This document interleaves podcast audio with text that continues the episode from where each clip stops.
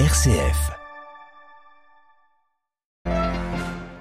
Que l'intelligence artificielle soit au service de la paix, c'est le vœu formulé par le pape François dans son message pour la paix du 1er janvier prochain.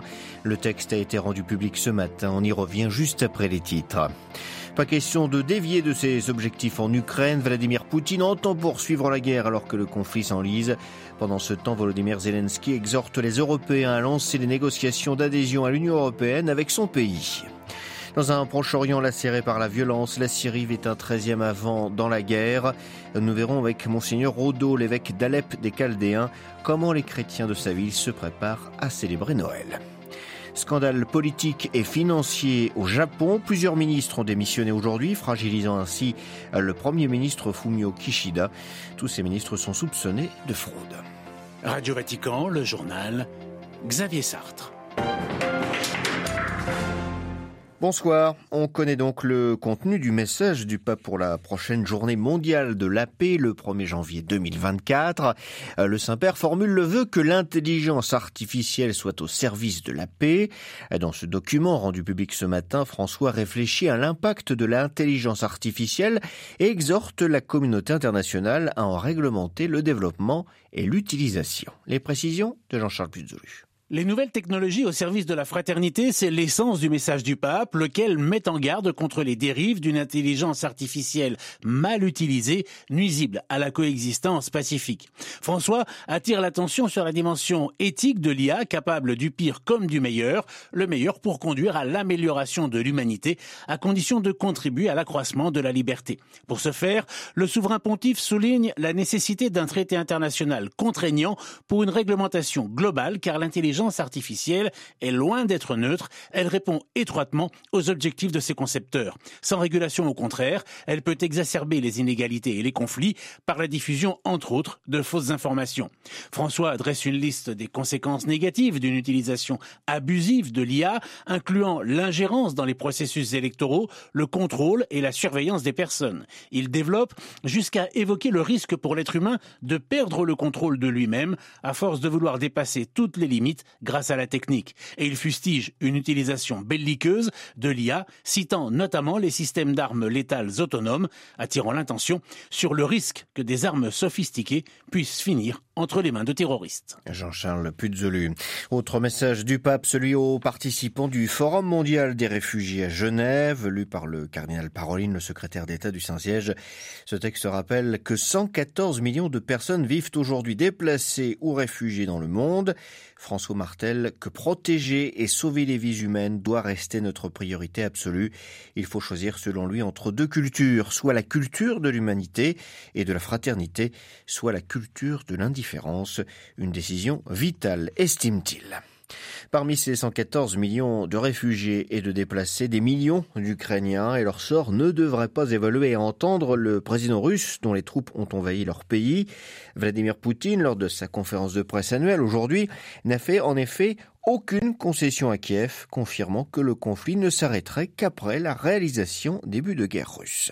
À Moscou, Jean-Didier Revoix. Moscou reste déterminé à obtenir la dénazification et la démilitarisation de l'Ukraine tout en la dotant d'un statut de neutralité. C'est ce qu'a répété Vladimir Poutine, un président russe qui semble optimiste à l'heure où Kiev et ses partenaires occidentaux donnent des signes d'essoufflement. L'économie russe d'abord, elle réalisera une croissance de 3,5% cette année malgré les sanctions et profite en outre de la stabilité du système économique et financier russe, une vitalité économique qui permet à Vladimir Poutine de se dire confiant pour aller de l'avant, d'autant plus qu'il a exclu, du moins pour l'instant, une nouvelle vague de mobilisation. Selon le président russe, près de 1500 volontaires rejoignent chaque jour les forces armées et au total, près de 480 000 hommes seraient potentiellement en mesure de venir prêter main forte aux 240 000 soldats déployés sur le terrain en Ukraine. Pas un mot sur les pertes, un sujet bien trop sensible, mais une position qui permet de fédérer la population et en particulier les nationalistes qui lui reprochent d'être trop mou à l'heure où Vladimir Poutine est candidat à sa réélection en mars prochain. Jean-Didier Revoin, Moscou pour Radio Vatican. Et quelques minutes après cette conférence de presse de Vladimir Poutine, les alarmes aériennes ont retenti à Kiev. Plusieurs explosions ont été entendues dans la capitale ukrainienne. L'armée ukrainienne fait état de plusieurs missiles russes visant l'ouest du pays. Pendant ce temps, Volodymyr Zelensky est en Allemagne. Aujourd'hui, visite surprise du président ukrainien dans la région de Francfort. Il poursuit une tournée pour convaincre ses principaux alliés de maintenir leur soutien. Un peu plus tôt, il a exhorté les dirigeants des 27 réunis en sommet à permettre l'ouverture de négociations d'adhésion avec son pays, avertissant que Vladimir Poutine exploiterait tout échec de leur part. Nouvelle fermeture de la frontière finlandaise avec la Russie, quelques heures à peine après que deux postes frontières ont rouvert. Helsinki accuse toujours Moscou d'orchestrer une crise migratoire en laissant passer délibérément, selon Helsinki, des migrants, dénonçant ainsi une attaque hybride. La bande de Gaza, privée de nouveau de tout moyen de communication avec l'extérieur, les télécommunications sont coupées, indique Paltel, l'opérateur palestinien qui pointe du doigt la guerre en cours. Une guerre qui pourrait bien durer plus que quelques mois, a prévenu le ministre israélien de la Défense. Il s'exprimait à l'arrivée d'un émissaire américain venu confier les inquiétudes des États-Unis face aux lourdes pertes civiles dans le territoire palestinien assiégé. L'armée israélienne est également active en Cisjordanie, à Jenin tout particulièrement, où depuis mardi elle mène une opération qui se solde jusqu'à maintenant par la mort de 11 Palestiniens. Le Croissant Rouge palestinien et Médecins sans frontières ont exprimé leur inquiétude face à cette situation. Nouveau tir de missile de la part des Houthis depuis le Yémen contre un porte-container en mer Rouge. Information donnée par les États-Unis une société de renseignement privé aujourd'hui. C'est un navire battant pavillon de Hong Kong qui était visé. Les Syriens entreront en mars dans leur 13e année de guerre, un drame accentué par la récente pandémie de Covid et par un séisme destructeur en février dernier. Alep, déjà ravagé par quatre ans d'une terrible bataille, fut particulièrement touché. Dans la grande ville du nord du pays, la précarité est générale, les habitants focalisés par la survie quotidienne. Dans ce contexte, comment les familles vivent l'avant et se préparent à Noël? Monseigneur Antoine Odo est l'évêque d'Alep des Chaldéens.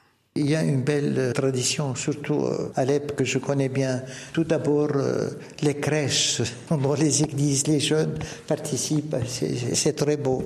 Des originalités, des, nouveautés, les crèches. Et puis après, partout dans toutes les églises, des concerts de Noël, de chants, ça c'est aussi très fréquent. La troisième chose, les, troupes scouts, les, groupes euh, euh, organisent de l'animation et ils visitent, par exemple, des, des, centres de, de, personnes âgées, des orphelinats, des, etc.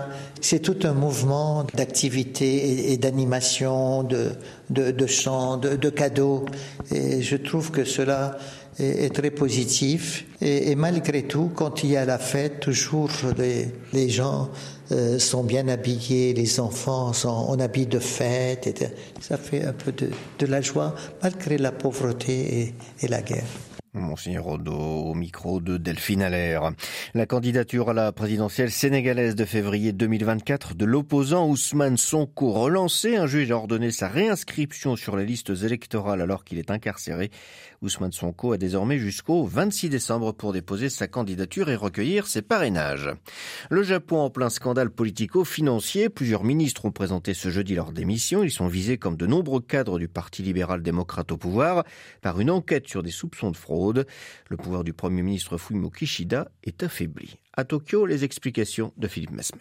Un scandale de caisse noire contraint le premier ministre japonais Fumio Kishida à un nouveau remaniement. Plusieurs de ses ministres, à commencer par le très influent porte-parole du gouvernement Hirokazu Matsuno, ont annoncé leur démission ce jeudi. Ils ont été remplacés par des proches de M. Kishida. D'autres départs pourraient intervenir. Ces départs visent à distinguer le chef du gouvernement des personnalités impliquées dans ce qui apparaît comme le plus gros scandale touchant le Parti libéral-démocrate, le PLD au pouvoir. L'affaire secoue le parti depuis l'annonce fin novembre d'investigations ciblant la principale faction du PLD. La très conservatrice Sei Wakai, autrefois dirigée par le Premier ministre Shinzo Abe, aurait illégalement accumulé en 50 3,2 millions d'euros en détournant la part des ventes de tickets pour les soirées de collecte de dons dépassant les quotas fixés? Des dizaines de cadres du PLD seraient impliqués. Face aux révélations, M. Kishida a promis d'agir avec la célérité d'une boule de feu et de se tenir en première ligne pour restaurer la confiance du peuple. Mais il apparaît fragilisé. Depuis l'été, sa cote de popularité ne cesse de s'effondrer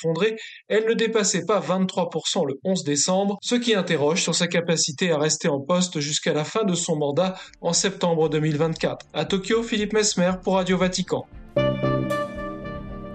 Voilà, c'est ainsi que s'achève cette édition. Prochain retour de l'actualité en langue française, ce sera demain matin à 8h30 heure de Rome.